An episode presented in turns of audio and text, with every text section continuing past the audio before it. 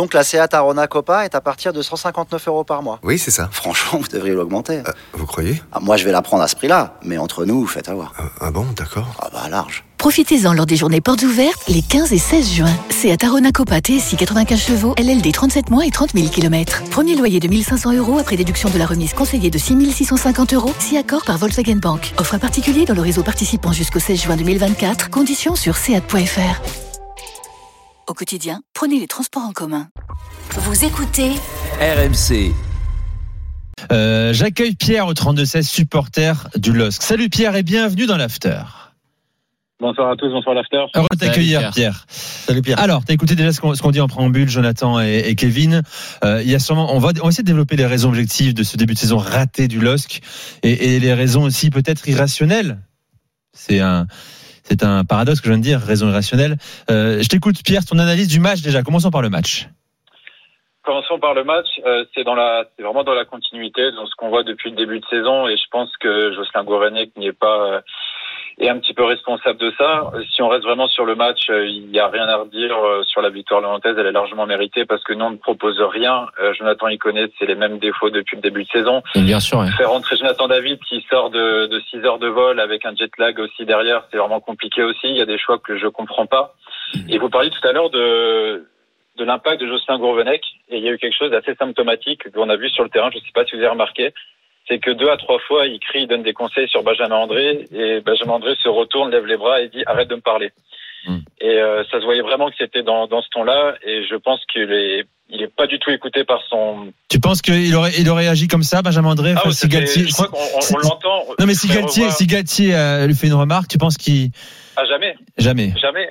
Et, euh, et, et moi, ce que, ce que je trouve affligeant, c'est, c'est, c'est le niveau de jeu.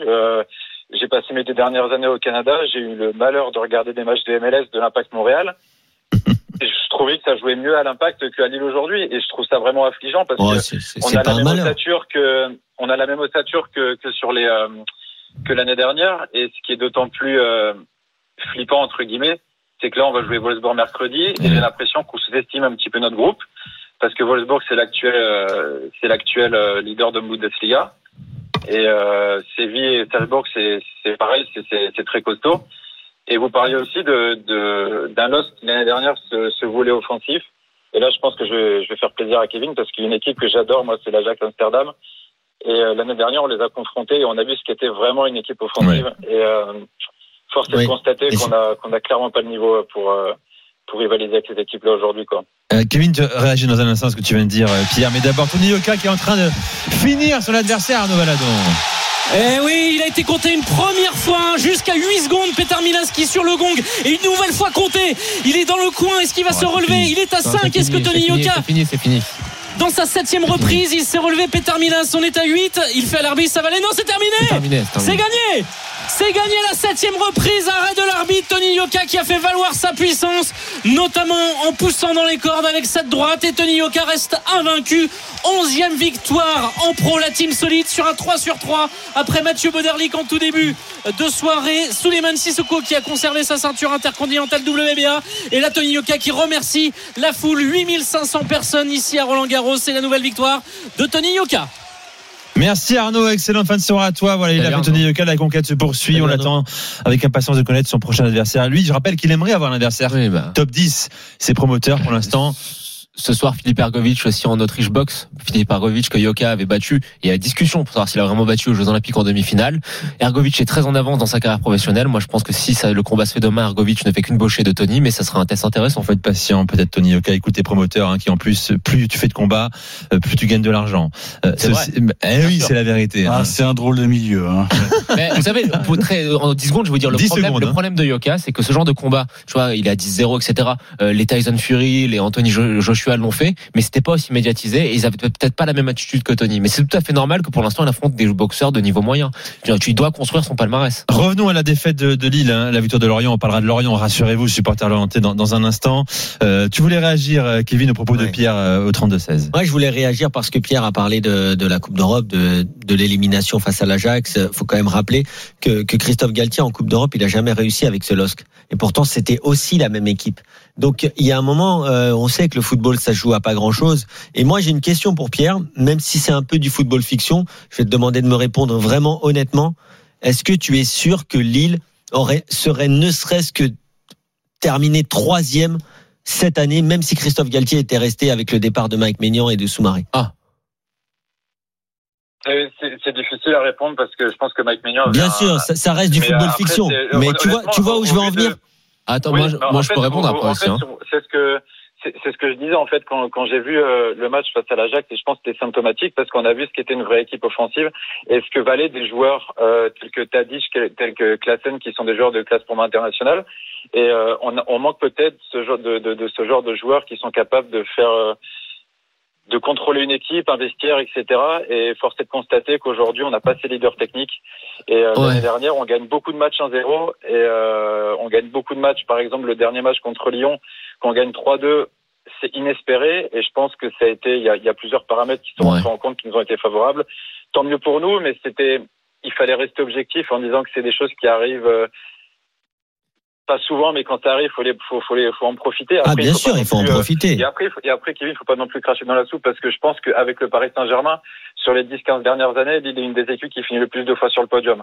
Donc, on a un standing quand même en Ligue 1 qui Non, non, mais j'ai pas dit que vous n'aviez pas de standing. J'ai dit que, euh, que sur la saison dernière, vous avez gagné des matchs euh, euh, qui, qui étaient logiques. Vous en avez gagné d'autres avec un peu plus de réussite. Et que c'est vrai que quand tu perds un cadre comme ton gardien, même si ce n'est qu'un gardien, mais c'est quelqu'un qui rassure ses deux défenseurs, qui rassure toute sa défense, qui rassure le milieu de terrain, qui rassure même presque les attaquants. Tu vois, c'est, on va dire que c'est une dynamique. Et en effet, je pense aussi que Christophe Galtier a eu la lucidité peut-être parce qu'il avait besoin d'autre chose dans sa carrière, mais aussi de, de se rendre compte que ce qu'ils avaient fait sur projet, une saison, c'était pas forcément possible sur euh, sur la longueur. Pour moi, Jonathan. Kevin, Kevin euh, Ouais. si, si Galtier était resté, pour moi, Lille jouait euh, le, le podium, bien entendu, pour deux raisons. La première, c'est que c'est le meilleur entraîneur français en activité et que son impact sur les équipes, il est indéniable. On voit ce qu'il Ah ça faire à c'est l'OGC sûr. Nice. Ça Et sûr. le deuxième point, c'est il suffit de voir euh, euh, au, à l'OGC Nice.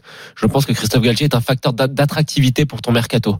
Là, Galtier arrive à l'OGC Nice, il y a Mario Ah, Lemina, il y a Andy Delors qui arrive. Et je pense que s'il était resté au LOSC, il y aurait des recrues dans tout autre standing qui seraient arrivés. Parce que si t'es joueur, on te dit tu vas être entraîné par Gourvenec ou par, ou par Galtier, je pense que c'est pas la même chose. Donc ouais, Bien pour sûr. moi, si Galtier était resté, Lille jouait encore le podium. Alors attention, il y a d'autres raisons. Euh, J'en ai longuement parlé Vas-y, cette semaine avec le correspondant à Lille, Jean Baumel. bien sûr, oui. Euh, Pierre, je sais pas si d'accord avec moi. Il y a- il y a aussi, bon, étant bordelais, je vous le dis, j'ai connu les après-titres euh, surprises où tu as une décompression d'une équipe qui a beaucoup donné jusqu'à la Eh dernière oui. journée. C'est ce que Lille a fait. Euh, tu as aussi ces joueurs-là, euh, post-titre, qui espèrent une prolongation, une revalorisation qui n'est pas venue à Lille pour certains cadres. T'en as qui espèrent profiter du titre pour aller dans des clubs supérieurs. Euh, les Jonathan Bamba, ils connaissent, Ouais. notamment, et pas uniquement eux d'ailleurs, et qui sont encore à Lille. Euh, je pense, je sais pas ce que tu en penses, Pierre, il va falloir un peu de temps pour qu'ils digèrent euh, soit leur, leur départ raté, euh, soit euh, l'usure Mais- après le Mais que marathon de son dernier. Il y en a aussi qui ne sont pas partis parce qu'ils n'avaient pas le niveau d'aller plus haut. Mais qui est, mais peu importe, Oui, mais- oui, ils mais- l'espéraient, ils Oui, oui, mais ils l'espéraient peut-être. Mais le souci, c'est qu'ils sont toujours là. Et ils sont toujours là avec peut-être euh, des espoirs déçus.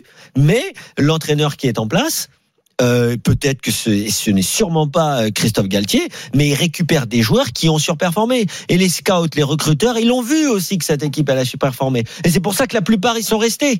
Ils sont restés parce qu'ils savent très bien que si tu les sors d'un collectif qui était très très bien huilé, très très bien coaché, et ben c'est pas pour ça que les joueurs intrinsèquement sûr. ont le niveau de jouer plus haut. Bien sûr, parce que là, si on regarde bien dans cette équipe euh, qui, est, qui est championne, des très gros talents et des très gros transferts l'ai potentiels à la manière d'un même d'un Nicolas Pepe ou d'un Raphaël Il y en a pas vraiment des transferts comme Il y, a, ça. il y a Sanchez, mais il est, il est Ouais, trop blessé. mais il y a blessé Sanchez, ce mais il a déjà connu des grands clubs, etc. On a vu que ça n'avait pas forcément marché. Si tu prends les hommes de base, euh, Burak Ilmaz, bah ouais, Ouais. 30, 30 il a l'âge qu'il a, euh, sa carrière est Ouais. derrière lui. Euh, André, Tolier, ce que tu veux, etc. Mais j'ai du mal à le voir à faire un très gros transfert et aller Le dans seul, un grand club. Il y a Botman. Comment? Il y a Botman. Il y a Sven Botman est Ouais. Ouais, c'est un des seuls, c'est un des seuls. Après, je suis, je suis pas totalement d'accord avec vous parce que quand, quand on finit champion en 2011, l'année d'après, on finit quand même sur le podium. Après, il y a des Nazar qui fait une, qui fait une saison un peu en masterclass parce Ouais. qu'il fait 20 buts pour 20 passes décisives, ce qui a beaucoup aidé. Mais euh, on avait des, on a eu aussi des changements d'entraîneurs et on a, on a eu aussi beaucoup de changements de joueurs. Mais on avait gardé la même ossature, on avait réussi à faire une bonne saison derrière. Aujourd'hui, le problème, je pense que c'est surtout l'entraîneur parce que, honnêtement, mettez-vous à la place des joueurs. Vous êtes dans un vestiaire, il y a, il y a un entraîneur qui a raté en Ligue 2 qui vient vous coacher quand vous, vous d'être dur, hein. champion de France. Il y a, il y a un peu, vous avez un peu le Ouais. melon, donc forcément, vous n'avez pas envie d'écouter quelqu'un qui a, qui a sur- raté mais- sur, dans oui. son métier. Donc je pense que c'est à jouer aussi. Tu as raison. Et, euh, Et surtout après hein, avoir eu un coach aussi charismatique, malin et très fort en com, leader d'homme comme l'était euh, Christophe Galtier. Merci que- Pierre. Et, euh, Ah, salut et- Pierre. Pierre, Une- excellent. Une toute petite question euh, pour, euh, pour Kevin, par- si vous me permettez. Bien sûr, vas-y, vas-y, Pierre. au, euh, à Gabriel euh, Goodonsel qui vient d'arriver. Et je voulais savoir son avis parce que c'est, il vient du, un- il vient des Red Devils, il a joué à Groningen. Et je voulais savoir s'il connaissait un peu le joueur parce que j'ai Kevin se gratte la tête là. Non, non, parce que bon, Goodmanson, je dois, je dois bien avouer que c'est pas le joueur que j'ai le plus suivi. Tout ce que je peux te dire, c'est que le FC Groningen, c'est un bon club, c'est un bon club formateur, c'est le club qui a formé notamment Virgil van Dijk et Ariane Robben. Donc euh, voilà, c'est euh, c'est quelqu'un que bon voilà, j'ai déjà vu des matchs de lui. Maintenant, je vais pas m'avancer à te dire que ça va être euh, un crack en Ligue 1. Euh, par contre, je trouve le recrutement plutôt intéressant, mais euh, tu vois, Sven Botman, j'aurais pas pu te dire qu'il faisait la saison euh, qui- qui- qu'il est en train de faire, enfin qu'il a fait l'année dernière. Donc je vais pas m'avancer sur lui. Maintenant, euh, je trouve le recrutement plutôt intelligent. Ouais. Merci Pierre, excellente Salut, soirée à toi. Pierre. Tu reviens quand tu veux dans l'after, bien sûr. À, à très vite. Euh, voilà pour Lille. Tu On veux a dire un petit mot Moi, j'ai une petite théorie. 5 points sur 15 Lille, hein, comme le bilan pour les Lillois. Euh, Une seule victoire en 5 journées. J'ai une petite théorie, mais je pense qu'on aura le temps d'en reparler dans la semaine. Je pense que le choix de prendre Groveneck, c'est un choix qui est bah, totalement Olivier Létang. Et je pense que si on regarde la carrière euh, de dirigeant d'Olivier Létang, on se rend compte qu'il a beaucoup de mal avec les gens de caractère. Et j'ai l'impression qu'il a fait un choix un petit peu, tu vois, d'un entraîneur un petit peu docile, mais sans penser forcément euh, au, au fait de prendre le meilleur entraîneur possible. Peut-être un peu conspirationniste, mais c'est l'impression que j'ai. Non, moi, moi, je pense pas. Je pense pas que c'est une question de caractère parce que je pense qu'il voulait garder Christophe Galtier, qui est quelqu'un de caractère. Maintenant, euh, c'est peut-être aussi euh, le, le choix. Il a pu faire venir, euh, tu vois. Et euh, on sait qu'à Lille, il n'y a pas un budget illimité. Non, mais il croit. Attendez, les gars, c'est pas que ça. C'est pas qu'un choix par défaut. Il croit, il croit en Gourvenec, vraiment, Olivier Létang. Euh, parce qu'il admire sa science tactique. Il apprécie également son, son parcours, même si à Bordeaux c'était mal terminé. Je crois qu'il part du principe il a, beaucoup parlé avec. Gérard Rouillet, ce qu'il disait, qui était un de ses amis, qui lui a conseillé à l'époque. Hein, il a parlé de ma- en manière dithyrambique, euh, Jocelyn Gourvenec. Ouais, Et puis je, pense que, que euh, Olivier Létang c'est quand même quelqu'un qui a qui a maintenant l'habitude du football de haut niveau, qui connaît très bien la Ligue 1 et qui sait que euh, entraîneur c'est aussi son staff et que à Lille euh, il a tout fait pour conserver le staff qui était en place avec Christophe Galtier et donc euh, euh, aujourd'hui un entraîneur c'est surtout un manager, c'est un peu euh, le directeur des ressources humaines du staff, de l'effectif. Maintenant il faut peut-être un petit déclic pour que cet effectif, comme dit Jonathan, croit enfin à son entraîneur et euh, Oui. fasse au moins euh, au moins une saison qui leur permette de faut, finir il en faut toujours rester mesuré, se calmer euh, après 5 journées en Ligue 1. euh, dans, dans 15 journées, peut-être que la vérité sera différente. Ce sont des mecs qui reviennent réalité. de, de, de voyage, de machin. C'est vraiment pas facile euh, après cette trêve internationale. C'est terminé Un Russe en finale de l'US Open, Eric Salih. Ouais, on connaît le premier finaliste de cette US Open 2021. Sans surprise, Daniel Medvedev se qualifie. Victoire en 3-7, 6-4, 7-5, 6-2 face à Félix Auger Aliassime qui va mal dormir car il a eu deux balles d'un set partout. Je dis pas que ça aurait changé euh, cette demi, mais c'est vrai que euh, il a sombré derrière. Donc Medvedev va attendre son adversaire début de la deuxième demi à 1h du matin chez nous. Demi de folie de feu entre Zverev et Djokovic. Revanche de- des Jeux Olympiques, hein, Zverev l'avait emporté face à Novak Djokovic. Tu as le temps de faire une sieste et de te réveiller pour à 1h-5 pour la deuxième demi-finale, Eric. Non, non, là, je veux vivre ça intensément jusqu'au bout, Eric. avant match, tout. Que vous retrouvez toute la saison, bien sûr, dans l'excellent podcast, euh, cours numéro 1, podcast tennis, que vous retrouvez sur toutes les plateformes de téléchargement. Euh, Retour mardi pour cours numéro 1. Merci Eric, excellente soirée à toi. Salut dans à un tous. instant, euh, on en parle de Lorient, bien sûr. On va parler des Merlus. Vainqueur ce soir, quatrième de Ligue 1, deuxième victoire de la saison après deux nuls et une défaite. Et, et surtout le jeu proposé par l'équipe de Christophe Pellissier. Ça fait du bien. Ah, c'est l'after. Kevin Diaz, Jonathan Macardy, à tout de suite. RMC. L'after-foot. Nicolas Jamin. L'after est là jusqu'à minuit, comme tous les soirs, de 20h à minuit depuis le début de la saison. Vous connaissez, vous avez pris l'habitude désormais. Euh, ce soir, after du vendredi soir, Jonathan Macardy et Kevin Diaz. On prolonge le débrief de la victoire de Lorient face à Lille. On parle de Lorient et j'accueille Vincent, supporter lorienté au 32-16, qui était au moustoir. Salut Vincent et bienvenue dans l'after. Allez les merlus, allez. Ah, ça fait plaisir. Ah bah oui, ça fait plaisir. Ah, La- ça fait Le fond et la forme ce soir en plus, hein les deux. Ouais, franchement, on- on parlait avec quelques amis au stade et euh, franchement, ça fait. Je pense qu'on peut dire que ça fait quelques années qu'on n'a pas vu autant de jeux sur une aussi longue période. Euh, Enfin, en tout cas, pendant un match en- complet, en fait, hein, euh, de, de Lorient, c'était euh, c'était super plaisant à voir. On est on est passé par tellement d'émotions, euh, un penalty non sifflé, euh, sans doute, euh, j'ai pas vu les images, mais un penalty non sifflé peut-être aussi au tout début de match pour Lille. Euh, une réaction lorientaise incroyable, un terrain Mofi qui est toujours autant en feu. Ok, bah alors lui, mais Je sais pas ce qu'il mange, mais alors, putain, il est incroyable. hein. Magnifique de l'avoir gardé euh, lui hein, quand même. Magnifique de l'avoir conservé ouais, au ouais, Lorient. je, je pense que c'est la meilleure, euh, la meilleure opération du mercato du, du côté de Lorient. Avec aussi le, le nouveau qui est arrivé, là, Moritz Jens. Ouais. C'est une super surprise. Il est, euh, il est, il a été très très serein. C'est son premier match.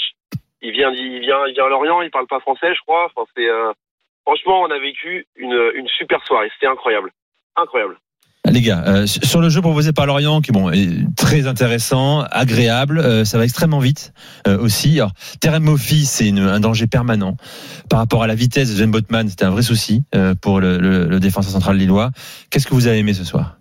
Bah écoute, non, mais cette équipe lorientaise, elle fait plaisir à voir. Alors, je ne sais pas si cette équipe lorientaise que je vais mettre au même niveau que Clermont, que Troyes à moindre mesure, parce que Troyes n'a pas encore réussi à prendre vraiment à enchaîner les points, mais mais du coup, les équipes comme Bordeaux, Saint-Étienne, euh, elles doivent se dire, mais du coup, c'est qui qui va jouer le maintien? Euh, Parce que pour l'instant, les Lorientais sont partis pour faire une, une belle saison, et, euh, et c'est vrai que même Abergel, hein, Abergel que Ah ouais. qui est, qui est un joueur. euh, alors on sait qu'il est formé à l'Olympique de Marseille. Peut-être que c'était un peu juste pour jouer à l'OM, mais derrière, numéro 6 en plus. hein. mais, mais derrière, franchement, euh, il est en train de, enfin. C'est le patron de, de cette équipe même, et euh, elle, est plutôt bien équilibrée. On sait que Christophe Pellissier, de toute façon, c'est un bon entraîneur, on le savait, et euh, on l'a dit, il a confirmé euh, au fur et à mesure de la saison dernière, et cette année, bien sûr, avec l'apport d'un joueur comme Mofi, mais aussi avec l'explosion de, de, de Armand Loriente, qui, euh, qui est un ailier de formation, mais qui peut jouer deuxième attaquant, même si on voit que c'est pas encore là où il a le plus de repères. Mais c'est vrai que, que cette équipe, elle est intéressante avec des recrutements intéressants comme comme Jens notamment, mais aussi comme comme Carioca sur le côté. Oui, Carioca, euh, justement, euh, par rapport aux latéraux que tu avais euh, la saison dernière, il apporte quand même vraiment quelque chose d'intéressant par rapport au style de jeu de, de Pellissier. Il me semble que c'était Ergo qui était titulaire l'an passé. Donc Vincent Le Goff, moi je l'ai dit, c'est un des joueurs que j'aime beaucoup en Ligue 1. Je trouve que c'est un latéral gauche qui a plein de plein de panache, qui a un très gros Intelligent. volume de jeu, qui a une très bonne qualité de centre. Mais surtout, en fait, si tu regardes, au final, l'équipe, bon bah c'est le même schéma tactique. T'as les mêmes latéraux. donc t'as l'orienté qui arrive, qui était déjà voilà, qui fait la paire avec avec Terem Moffi. Mais c'est surtout le milieu de terrain qui fonctionnait pas non plus. euh, Enfin, il fonctionnait bien le milieu de terrain l'année dernière avec Lemoine, euh, Abergel et euh, c'était souvent Enzo Lefebvre. Mon conduit était là, mais pas non plus euh, rayonnant. Mais là, cette saison, moi, je les trouve hyper intéressants. J'aime bien la mise en place euh, tactique euh, de de, de Pellissier, mais c'est surtout les côtés que je trouve vraiment très forts cette saison, très intéressant. Le Goff Carioca avec euh, mon conduit ce soir et Abergel qui euh, ont des qualités pour ouvrir des espaces dans les couloirs, c'est très intéressant. Et puis Armand Lorienté, c'est en train de devenir un bon Ah petit oui, joueur. très clairement. C'est un joueur qui n'a pas eu sa chance vraiment euh, au Stade Rennais, euh, qui est à Lorient depuis bah, bah, voilà, qui vient, qui arrive à Lorient, qui fait son trou petit à petit. Euh, c'est encore un jeune joueur. Je suis pas sûr qu'il puisse jouer seul en pointe. Je pense pas que ce Non, soit non, non, un profil. C'est un ailier Oh, de formation. Mais là, tu vois la paire qu'il fait avec Terem Moffi. Moi, je trouve ça hyper intéressant. Ouais, non, non, mais c'est sûr. Et puis oui, ça, c'était pas si facile de le, de le remplacer parce Ah bah que l'an ouais. dernier, il a été euh, vraiment très complémentaire avec euh, avec Mofi. Mais en tout cas, pour euh, pour Armand Lorienté, je connais un peu son, son entourage et c'est quelqu'un qui est attention. Hein, déjà à Rennes, c'était une des pépites hein, du centre de Mhm. formation. C'est quelqu'un qui était quand même attendu. Un pied gauche. Un, un très très non. Il marque du gauche là ce soir Il est droitier, il, est droitier, droitier. il marque du gauche il ce marque soir. du gauche. Il met une Il énorme lucarne du pied gauche. Pied gauche il, il est, il est droitier, mais, mais non, c'est un mec qui est très très rapide. Attention, il va très très vite aussi. Euh, c'est un vrai ailier, un peu profil, un profil Kylian Mbappé dans le genre euh, joueur français qui est très rapide, mais qui est quand même habile techniquement. Euh, donc euh, non, mais vraiment, ils ont ils ont ce qu'il faut, ils ont ce qu'il faut pour faire une bonne saison. Maintenant, faut qu'ils se, faut qu'ils restent, euh, faut qu'ils restent sains, on va dire physiquement, qu'il n'y ait pas trop de blessures, euh, parce que je connais pas non plus l'amplitude de cet effectif, mais en tout cas, euh, ils font, euh, ils Mmh, font pour bien l'instant très très bon début de saison. euh, franchement, moi, je suis assez confiant, enfin, pour pour Lorient, parce que l'année dernière, on s'attendait tous à ce que Lorient soit un petit peu l'équipe fraîcheur, hein, bah, parce qu'on disait Ouais. ils ont pris euh, ils ont pris Pellissier, ils ont fait des gros transferts à l'im- à l'image de notre ami Gribic, là, qui rentre d'ailleurs, mais qui voilà n'a pas montré grand chose. Et au final, on avait tous été très sur le déçus. terrain hein, Ouais. soir. hein. De- et on avait tous été très déçus de ce que Lorient avait proposé l'an passé, même si ça allait mieux en seconde partie de saison Sur par la première moment. partie de saison, ouais. En deuxième seconde partie, partie de on saison, c'est ce que je te euh, quatre premiers. ça allait mieux par par bribes, c'était bien, mais c'était surtout par rapport à la qualité de jeu. Tu vois, on s'attendait quand même il à quelque cinq- chose. il finit cinquième, je crois, sur, le, sur les matchs retour. 5 Non, un peu plus 5 ou Cinquième, 4 cinquième ou enfin dans les cinq premiers sur les, les Ouais. matchs retour, c'est exceptionnel. Mais là, On est sur une continuité. là, je suis enthousiaste et j'ai hâte de voir comment ça va. Lorient quatrième provisoirement avant la suite de la journée, 8 points sur 15 possibles de prochaine journée, dimanche prochain, déplacement à Reims, Reims, à quoi pour Lorient. On s'attend à quoi C'est dur de dire Première ça. partie de Faut- tableau faut, voir. Moi après, franchement les gars, après, je suis c'est des de- dynamiques. Voilà. euh, tu vois, 5 si- journées, ils peuvent aussi perdre 4 fois d'affilée Est-ce et que Mofi est international historiquement, Lorient, je crois, qu'a a, a fini euh, septième. euh, Enfin, c'est le meilleur classement de leur histoire, septième ou huitième, C'est ça, ouais. euh, sous l'ère Gourcuff. Euh, je suis passé euh, il y, a, il y a deux semaines, euh, enfin il y a un peu plus de deux semaines quand on jouait comme contre Monaco et vous m'aviez avoué que le président vous avait dit que euh, il n'avait pas trop de pronostics de place à donner. Euh, moi je vous avais répondu première partie de tableau, sincèrement j'y croyais moyen, Euh, mais après ce qu'on voit, euh, plus les matchs passent et plus on se rend compte qu'il y, a un- il y a un vrai groupe qui se forme. Ouais. Euh, vous pouvez parler de l'orienté. L'orienté, c'est un, c'est un, un gars, quand il est arrivé ici, honnêtement, il était un peu raillé dans les tribunes. Il était très rapide, voilà, mais il était ultra maladroit. Et au final, voilà, il prend confiance, il, il évolue lui aussi. Je pense que c'est quand même un très jeune joueur. Et là, aujourd'hui, il, bah, il plante des buts, quoi. Il a mis des coups francs incroyables la saison dernière. Euh, c'est un joueur effectivement qui est en train de s'accomplir à lui aussi. Et euh, je veux juste aussi en profiter là du, du moment qu'on m'entend. Je fais un, un gros bisou à Tonton Bio qui était sur le terrain ce soir du côté des Merlus. Euh, il a fait un bon match, c'est euh, mon conduit, Thomas mon conduit. Euh, J'estime qu'il a quand même fait un bon match, il a mérité sa place de titulaire, il a été deux fois buteur euh, lors des deux dernières sorties de Oui, Lorient. c'est vrai. C'est le Euh, fils spirituel de, de Christophe Pellissier. Exactement, c'est exactement ça. Et euh, je pense qu'il a, il a eu, il a eu, euh, il, il- il a montré des belles choses ce soir. Il a failli faire une super passe décisive pour l'orienter en première mi-temps. Ouais, c'est vrai. Euh, il nous a tenté une frappe de loin dans un moment où il était un peu compliqué dans le match. Euh, il a, il a permis d'obtenir un corner. Euh, le, le- le milieu de terrain a été, et franchement, je- je- j'avais déjà parlé de lui la première fois, mais euh, le moine, il, a, il est sorti quoi à la 85e minute Ouais, il est bien encore. hein. On s'est fait la réflexion. La santé de ce gars, c'est incroyable. Il Ouais. a quatre poumons, c'est pas possible. Su- Super, excellent. Merci beaucoup Vincent euh, pour ton Merci appel. vous, Euh, plaisir d'accueillir un supporter à l'orienté dans l'after. Ouais, Bien sûr. J'espère en accueillir d'autres dans la saison. On espère se réjouir et, et de voir Pellissier prolonger son, son idée de jeu cette saison en Ligue 1. Merci à toi Vincent. Tu reviens quand tu veux dans l'after, messieurs. Salut, Euh, Lille hein, qui euh, reçoit donc Wolfsburg mardi et qui est ensuite à Lens euh, week-end prochain. Compliqué le calendrier. hein. Lens-Lille. Tu connais l'entraîneur de, de Wolfsburg? Un ami. Ton ami Ah, c'est Van Bommel. C'est Marco Van Bommel. Ah, C'est Marco Van Bommel Wolfsburg Légende Fortuna Sittard. Tout à fait. Ah. Pas que hein, euh, du Bah, Bayern aussi d'ailleurs. Par contre, les gars, le, le mois d'octobre du, du LOSC, euh, il va avoir euh, le match contre, un match contre Paris, il y aura un- donc un match contre Séville, il y a un match contre Marseille, un match contre Salzbourg, un déplacement à Strasbourg. Bon, ça, ça, et un- ça va, Tu Gilbert. vas faire les, les 37 matchs Non, qui non, Je, je te le fais jusqu'à maintenant. Et la prochaine, avance, la prochaine journée, euh, c'est contre c'est contre Lens, c'est le derby du Nord. Le calendrier est très compliqué sur le mois d'octobre. Oui, alors restons mesurés, on verra. Euh, c'est inquiétant pour Lille, mais tout peut changer d'ici 4 Ah ou 5 bon? mois. Mais oui, Qu'est-ce bien qui peut- sûr. Qu'est-ce Ouais. qui te le rend optimiste en fait? Je, je pense qu'ils Monaco avait très mal débuté la saison Oui, dernière. mais Monaco avait ouais, oui, mais c'est pas le même cas de figure. Les